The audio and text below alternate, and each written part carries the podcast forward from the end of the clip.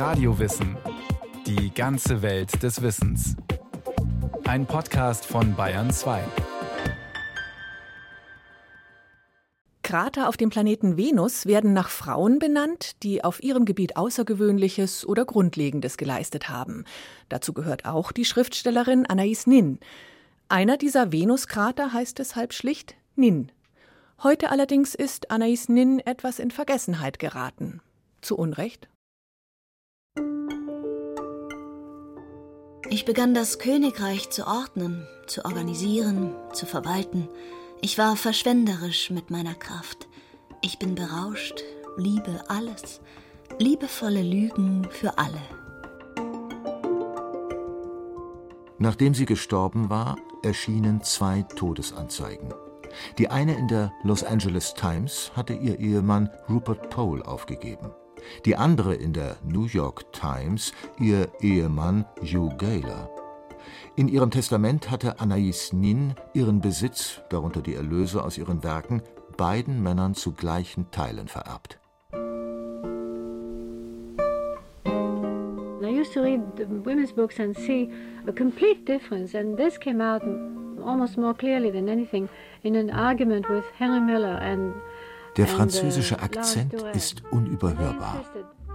Anaïs Nin verbrachte zwar den größten Teil ihres Lebens in den USA, doch geboren und aufgewachsen ist sie in Frankreich, dem Land der Liebe, der Lust und der erotischen, schönen und klugen Frauen.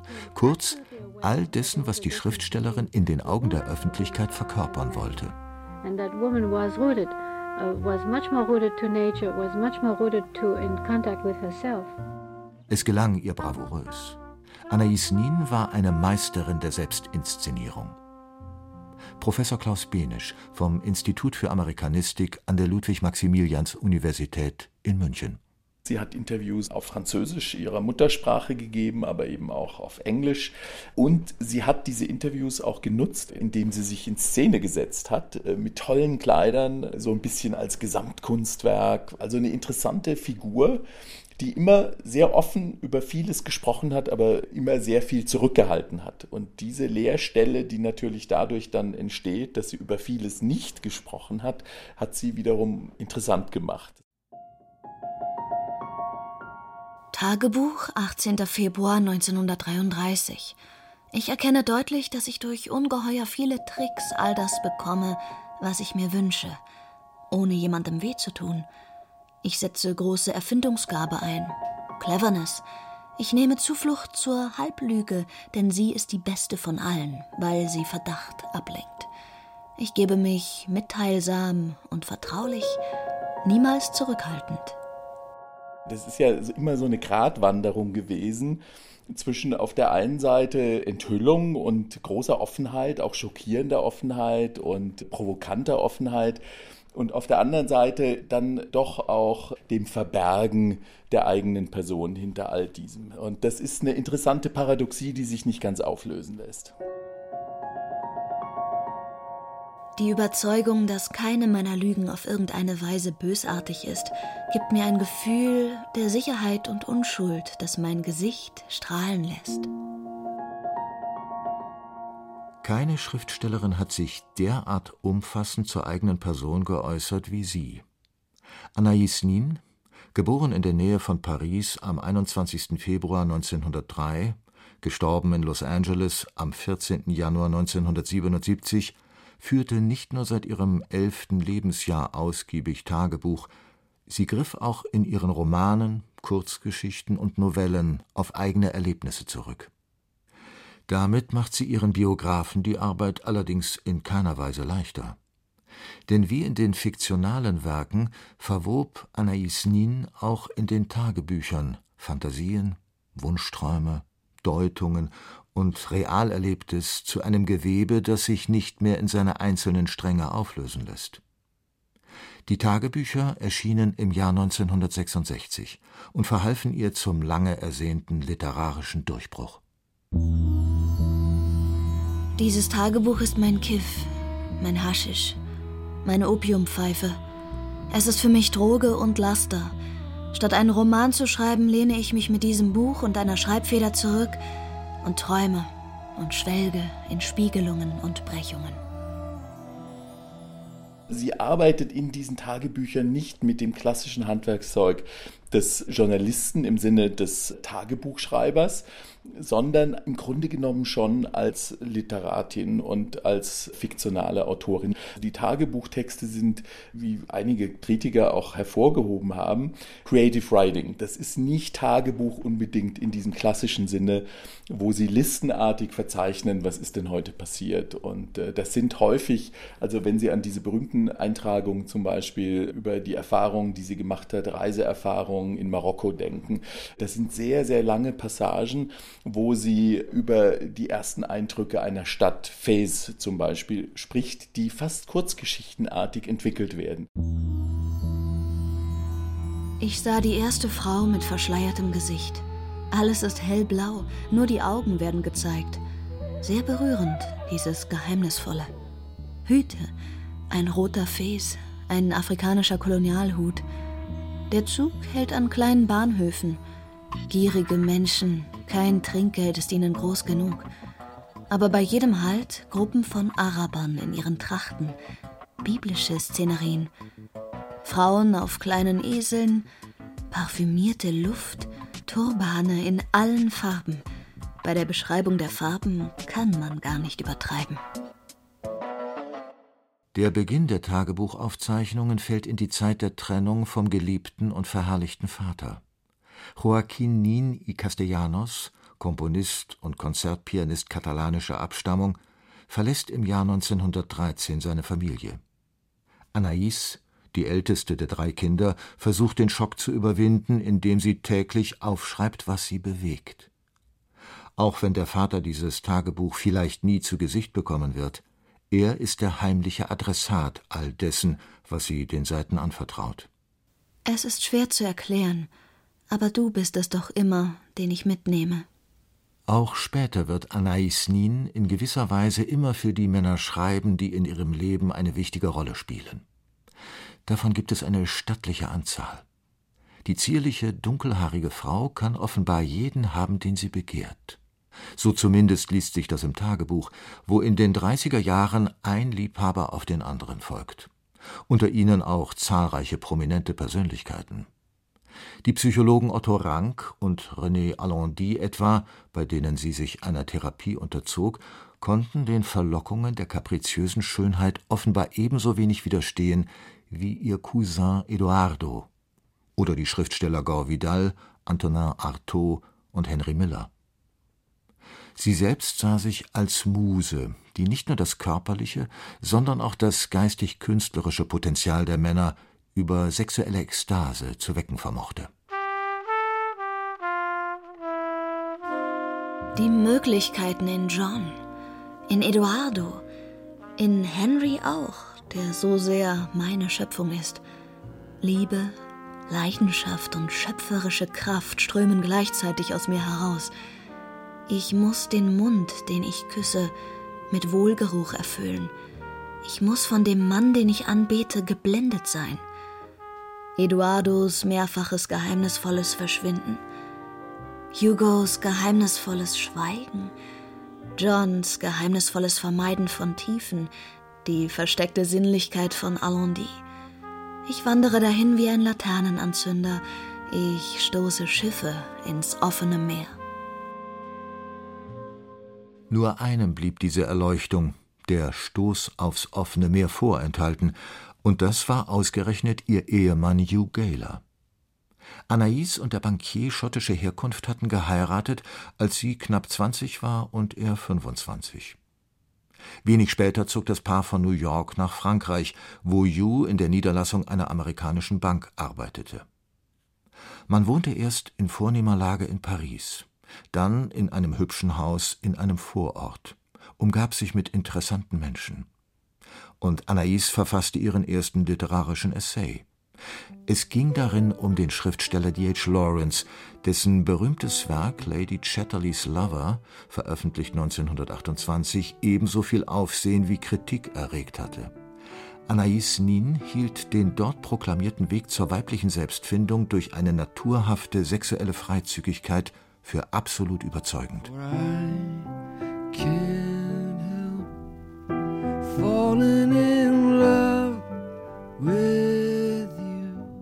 Lawrence zu begreifen heißt, die Philosophie von Anfang an nicht als ein intellektuelles Gebäude zu begreifen, sondern gleich als leidenschaftliche Blutserfahrung. Liebe, Leidenschaft, Hingabe, das sollte auch ihr Thema werden. Über tausende von Seiten hinweg berichtet das Tagebuch, in welchen Variationen sie es umsetzte. Rauchschwaden, Wahnwitz, Champagner, berauschende Zärtlichkeiten, Küssen, leidenschaftliche Erregung. Wir sind im Poisson d'Or, die Knie unter dem Tisch ineinander gehakt, trunken voneinander und Alondi wartet darauf, dass ich mit Henry breche. Ich erkenne die Richtung seiner Fragen. Er wartet ungeduldig. Und heute Ende von vier Tagen mit Henry. Auch er hat zum ersten Mal bei mir absolute Befriedigung, absolute Zufriedenheit erlebt. Mein Gefühl, als ich in Klischee in seinem Bett lag, als er in meinem Bett liegt, erlebt er das Ende seiner Rastlosigkeit. Henry Miller, der Gangsterschriftsteller, wie sie ihn nennt, wird schnell zum Ebenbürtigen gegenüber. Gibt er sich fordernd, reagiert sie zurückhaltend. Lockt sie, zieht er sich zurück zu seiner Lebensgefährtin June. Es kommt zu einer Ménage à trois, stets begleitet von Aufzeichnungen im Tagebuch und in wechselseitigen Briefen, die später ebenfalls veröffentlicht werden. In jener Zeit taucht auch der Vater wieder in ihrem Leben auf. Man spricht über alles, was geschehen ist, Missverständnisse klären sich auf, und Anais entdeckt begeistert die unzähligen Ähnlichkeiten zwischen ihr und ihm. Vater und Tochter gehen gemeinsam auf Reisen und finden dabei auch sexuell zueinander. So jedenfalls steht es in einer späten, überarbeiteten Version des Tagebuchs, das Anais Nin zehn Jahre nach dem Erscheinen der ersten Fassung veröffentlichte. Ich drängte ihn nicht.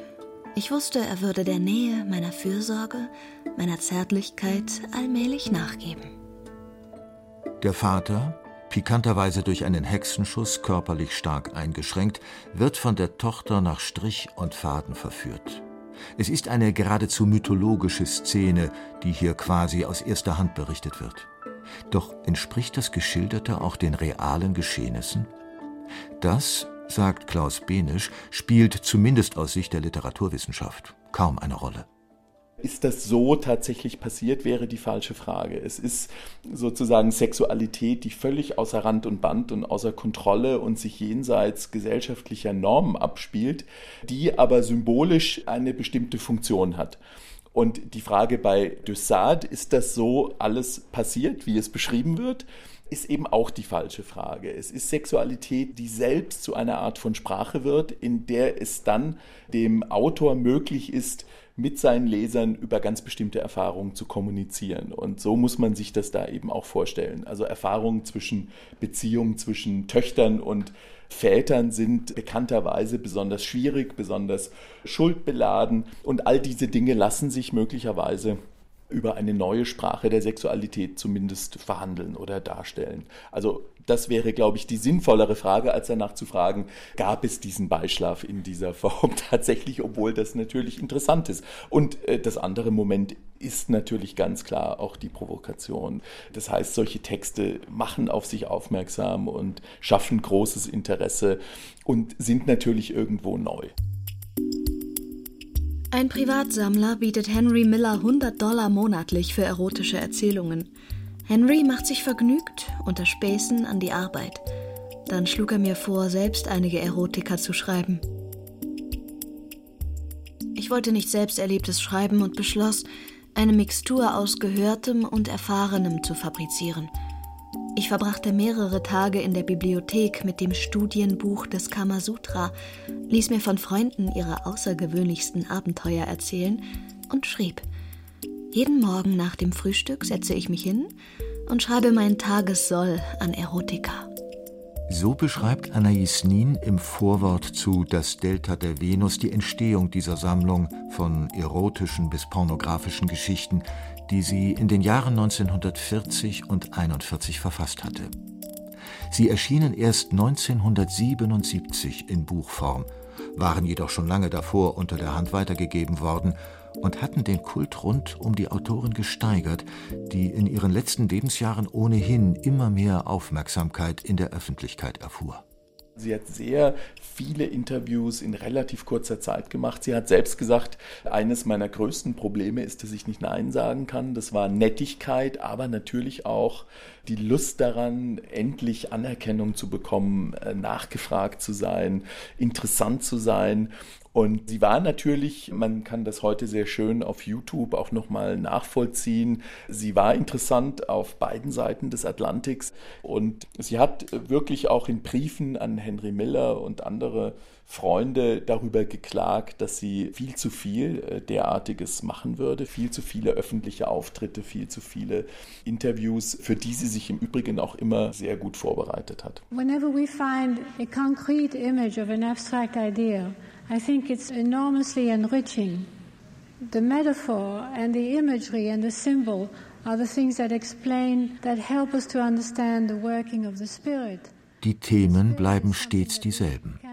Es geht um Bilder und Symbole, um Beseeltheit und den Geist, der allem innewohnt. Nur ein Leben, das authentisch ist, ist ein gelungenes Leben. So lautet die Botschaft der Anais Nin an ihre Hörer. Eine grandiose Möglichkeit, Authentizität herzustellen, ist eine frei ausgelebte Sexualität. Dieses Schlagwort, diese Idee von Authentizität war ein ganz wichtiger Kampfbegriff, wenn man so will, der Hippie-Bewegung. Also es ging darum, die Menschen waren entfremdet, wenn man einen Job von 9 bis 5 Uhr machte, dann musste man einen Großteil seines Tages, seines Lebens, der Zeit, die einem zur Verfügung stand, in den Dienst einer Sache stellen, die nichts mit einem selbst zu tun hatte. Also war man auf der Suche nach authentischen Erfahrungen. Ich habe vorhin gesagt, dass in ihren Tagebüchern sie zum Beispiel über eine Marokko-Reise schreibt. Marokko, überhaupt Nordafrika, war ja so ein Sehnsuchtsort für viele Hippies gewesen. Looking at the world through the sunset in your eyes. Traveling the train through clear Moroccan skies. Es gibt äh, dieses berühmte Lied von äh, Crosby, Stills, Nash Young, äh, Marrakesh Express. Also man ist da hingefahren und so ähnlich liest sich das auch bei Anais Nin. Da gibt es ganz viele Überschneidungen. Man ist da hingefahren, um sozusagen jenseits westlicher Zivilisation sowas wie, und sie verwendet das Wort auch, Verlangsamung zu erfahren. Also in ein kulturelles Umfeld einzutauchen, in dem das Leben langsamer ist und damit auch authentischer. Insofern ist völlig klar, dass die Reduzierung auf das Eigentliche, das Nichtmaterielle, das Nichtmonetäre, die Erfahrung von Gefühlen, von Trieben, das sich öffnen für Körperlichkeit, das sind alles Themen, die für die Hippies und überhaupt für die Gegenkultur der 70er, 80er Jahre ganz entscheidend war. Das unabhängige Leben der Schriftstellerin Ihr selbstbewusster Blick auf Erotik und Sexualität machte sie in feministischen Kreisen zur Kultfigur. Doch nach ihrem Tod stellte sich langsam heraus, dass das Bild, das sie von sich gezeichnet hatte, nicht ganz der Realität entsprach. Mit der finanziellen Unabhängigkeit etwa war es nicht weit her gewesen. Vielmehr hatte ihr Ehemann Hugh Gaylor stets für den Unterhalt gesorgt was Anais Nin nicht davon abhielt, parallel zu ihrer Ehe mit Hugh klammheimlich eine zweite Beziehung mit dem um 15 Jahre jüngeren Rupert Pole zu führen, der in den Tagebüchern erst gar nicht auftauchte und von dem auch Hugh offenbar nichts wusste. Das Paar hatte 1955 sogar geheiratet, doch die Ehe war als rechtlich ungültig 1966 annulliert worden. Rupert und Anais lebten in einem Haus an der Westküste der USA. Hugh und Anais in einer Wohnung an der Ostküste. Auch in Sachen Feminismus war es bei Anais Nin nicht so wie proklamiert, stellten nun Frauenrechtlerinnen der sogenannten zweiten Generation fest. Mit konkreten feministischen Themen nämlich hatte diese Ikone der Frauenbewegung wenig am Hut. Sie war sehr interessiert daran, was es heißt, Frau zu sein in einem philosophisch-existenziellen Sinne. Sie war nicht interessiert an den Alltagsfragen des Frauseins, was wiederum insbesondere in den 70er, 80er Jahren dann die Frauenbewegung interessierte. Also etwa gleicher Lohn für gleiche Arbeit oder das Recht auf den eigenen Körper und all solche politischen Fragen, die ganz konkret auf die Lebensverhältnisse von Frauen abgestellt waren.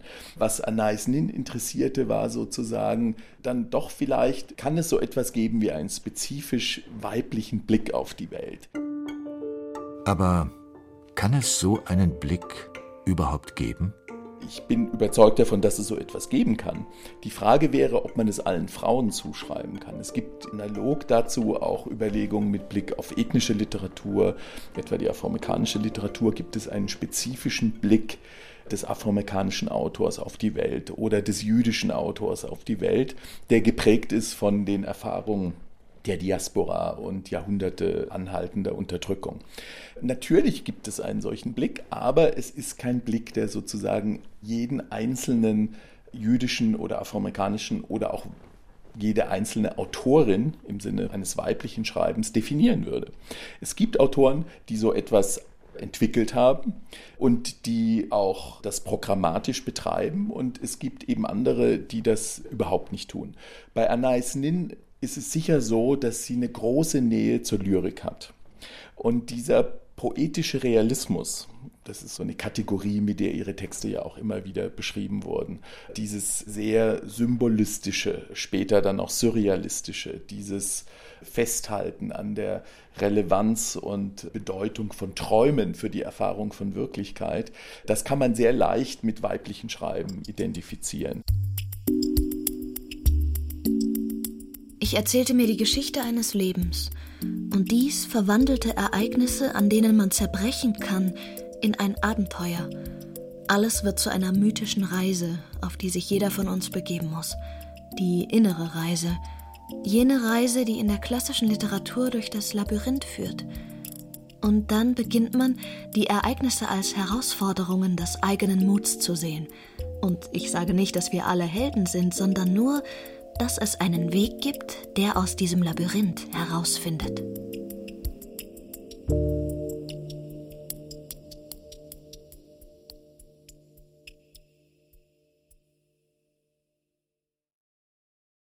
Sie hörten Anais Nin, Den Traum leben. Eine Annäherung von Carola Zinner. Es sprachen Laura Mehr und Andreas Neumann. Technik Monika Gsänger. Regie Christiane Klenz. Redaktion Petra Herrmann. Eine Sendung von Radio Wissen.